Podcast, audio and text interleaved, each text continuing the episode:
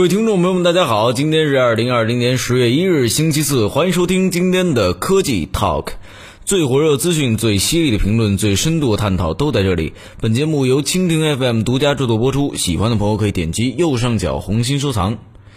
当你刚刚饱餐一顿，坐在沙发上刷着手机，享受快乐冲浪时光，不知从什么时候开始，你刷到的是一个又一个的美食视频。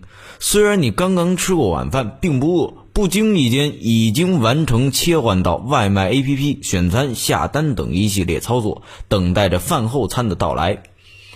二零一五年的一项研究表明，高度加工过的食品特别容易成瘾。它们与滥用药物有着相同的特征，正因为如此，巧克力、冰激凌、薯片、曲奇饼干等食物总是被吃货们惦记。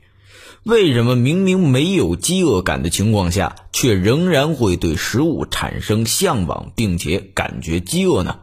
从科学的角度来看呢，生理上的饥饿确实是由复杂的生理信号来管控的。这些信号可以刺激我们食欲，在我们吃饱之后，抑制的仅仅是欲望。我们对食物的渴望和大脑内的一种奖励体系有关。这种体系能够驱使我们吃下高热量的食物，它能够轻而易举地压倒已经存在的饱腹信号，严重削弱我们抵抗食物诱惑的能力。这种和食物有关的奖励体系和内源性阿片这个系统和内源性大麻素系统都有关。这两个系统啊，都是喜欢和想要中扮演着重要的角色。福格核是大脑中控制积极性和奖励的区域，它含有重叠的阿片和大麻素受体位点。当这些位点受到刺激的时候，就会对食物渴求感和享受感产生强烈的影响。奖励体系的活跃度呢，存在着个体间的差异。对有的人来讲，这种体系的活跃度比他人更盛。他们非常难以抵挡食物的吸引力。零七年的时候，实验心理学家就对喜欢和不喜欢巧克力的人进行了一项大脑研究。他们发现，喜欢巧克力的人在看到、尝到巧克力的时候，大脑奖励区域的活动会比不喜欢的人更为活跃。至于是什么导致了这种差异，科学家们并不完全了解，但是他们相信这是由基因和学习因素共同导致的。研究人员还发现，这种奖励体系能够在一些特定的场景和某种高热量食物之间建立联系，而且，这种关联很容易被建立。比如，当你走进电影院，就会想吃爆米花。其实啊，这种奖励系统在寻找食物来源、鼓励摄入食物方面有着很高的效率。正因为如此，它可以轻而易举地克服饱腹感信号。显然，在现代社会。对于高热量食物的追求会给我们带来苦恼，会使我们面临体重增加的风险。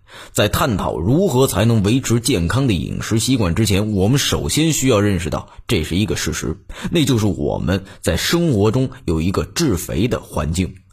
有强大的生物和心理力量，在这种环境中诱使我们去追求食物，因为对食物的渴望并不是什么道德上的过错，那是针对饮食和体重而发表的无端指责与羞辱是有害的。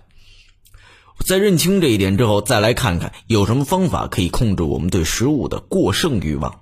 节食是很多人用来控制饮食和体重的首选，然而这种方法往往适得其反，会让我们对食物的渴望更为强烈。有研究表明，当节食者在对某种非常渴望的食物进行控制的时候，反而会对这种食物产生极为强烈的渴望。能认清并且避开一些诱发你犯错的情况也很重要。假如你能做到在逛超市的时候不去糖果区货架，或许啊就能够抑制购买糖果的冲动。情绪也有可能导致不正常食物欲望产生的原因。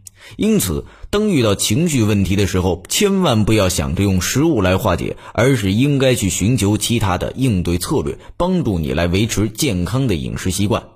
我们应该试着区分生理饥饿和进食欲望的区别。享受美食是件重要的事儿，不过要记住，听从身体发出的饱腹信号也非常重要。以上就是本期科技 Talk 的内容，我们下期见。